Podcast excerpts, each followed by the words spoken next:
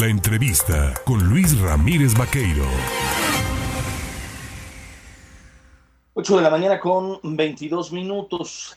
Se llevó a cabo el tercer Congreso Ordinario de Morena el pasado fin de semana. Y bueno, hubo en este Congreso, después de siete años, la renovación ¿no? de, de cargos, de órganos internos del partido. Y para hablar del el tema, pues yo le agradezco en verdad al presidente del Comité Directivo Estatal de Morena, a Esteban Ramírez Cepeta, en tomarnos este, esta mañana el teléfono. Esteban, ¿cómo estás? Buenos días. Hola Luis, muy buenos días. Sí, estamos aquí, pues bien, ya pues prácticamente iniciando un nuevo proceso, un nuevo eh, un trabajo, nuevas actividades ya como presidente, como bien lo mencionas, y pues dentro de nuestro partido a nivel nacional, pues iniciando ya eh, en forma todos los trabajos organizativos que se tienen que llevar a cabo ya como con las nuevas dirigencias estatales, las nuevas dirigencias nacionales y pues los representantes en cada uno de los distritos. Hace algunas semanas conversábamos previo a que comenzara todo este proceso de renovación y tú claramente nos describías que íbamos a ir por etapas eh, surcando la manera de que pues se, lograran primero tener a los delegados estatales, luego se participara de una convención estatal, luego una convención nacional, hasta llegar a esta Asamblea Nacional.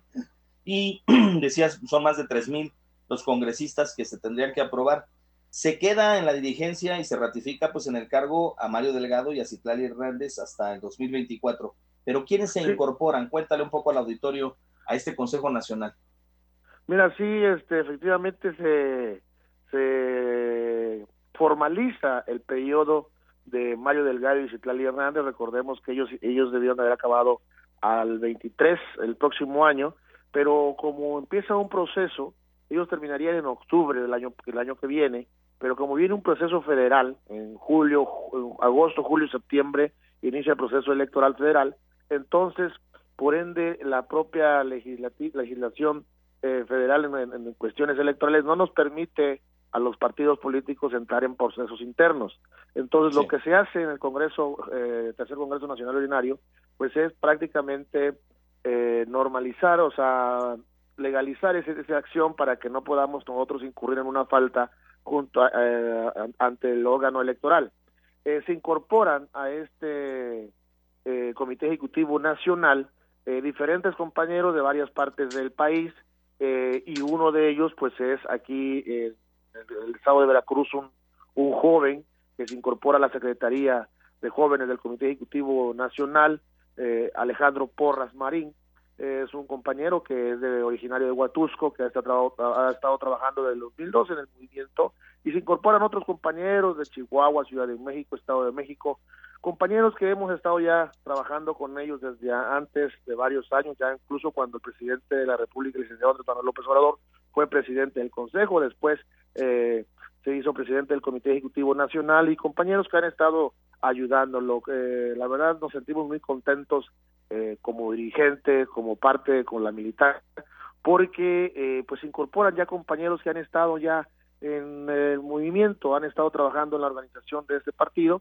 y eso a nosotros nos da mucha mucha confianza. Como presidente del Consejo eh, a nivel nacional es un órgano eh, colegiado que coadyuva con las tareas del Comité Ejecutivo Nacional, se incorpora el gobernador de Sonora, eh, Alfonso Urazo.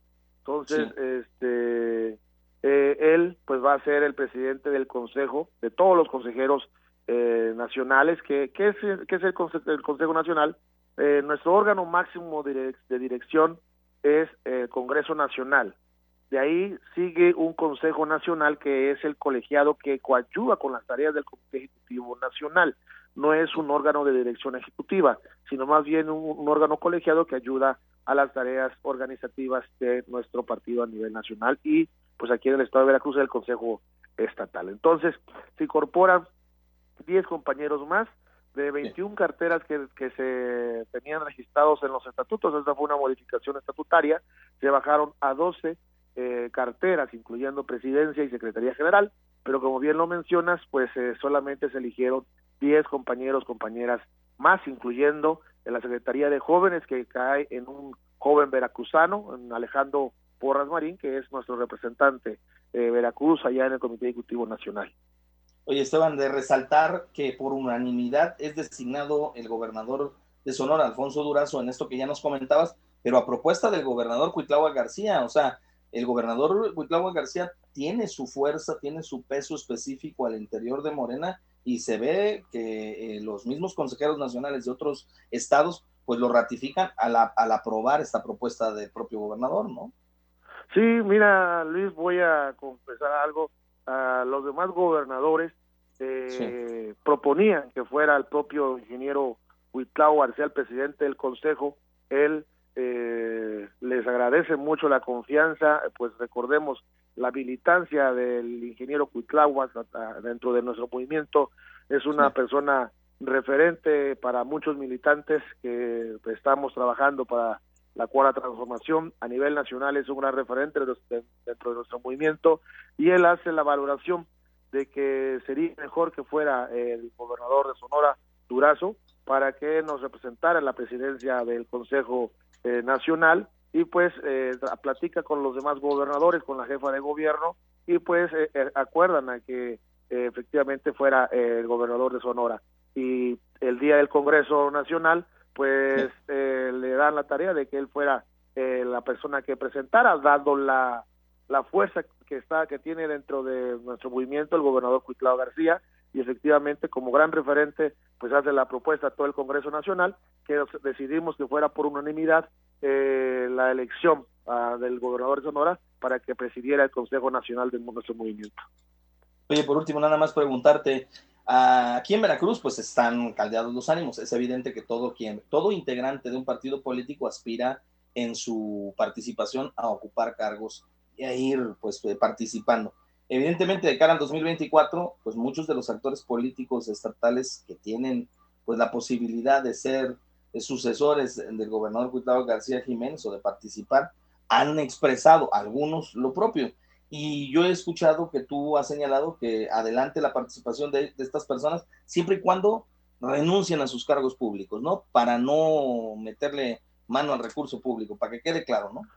No, pues mira, yo lo que he expresado es que le eh, he comentado que pues todos tienen su corazoncito, tienen su derecho legítimo de participar y pues lo que yo he comentado es que más que renunciar, que eh, respeten los procesos no solamente internos, sino también la normativa de los órganos electorales.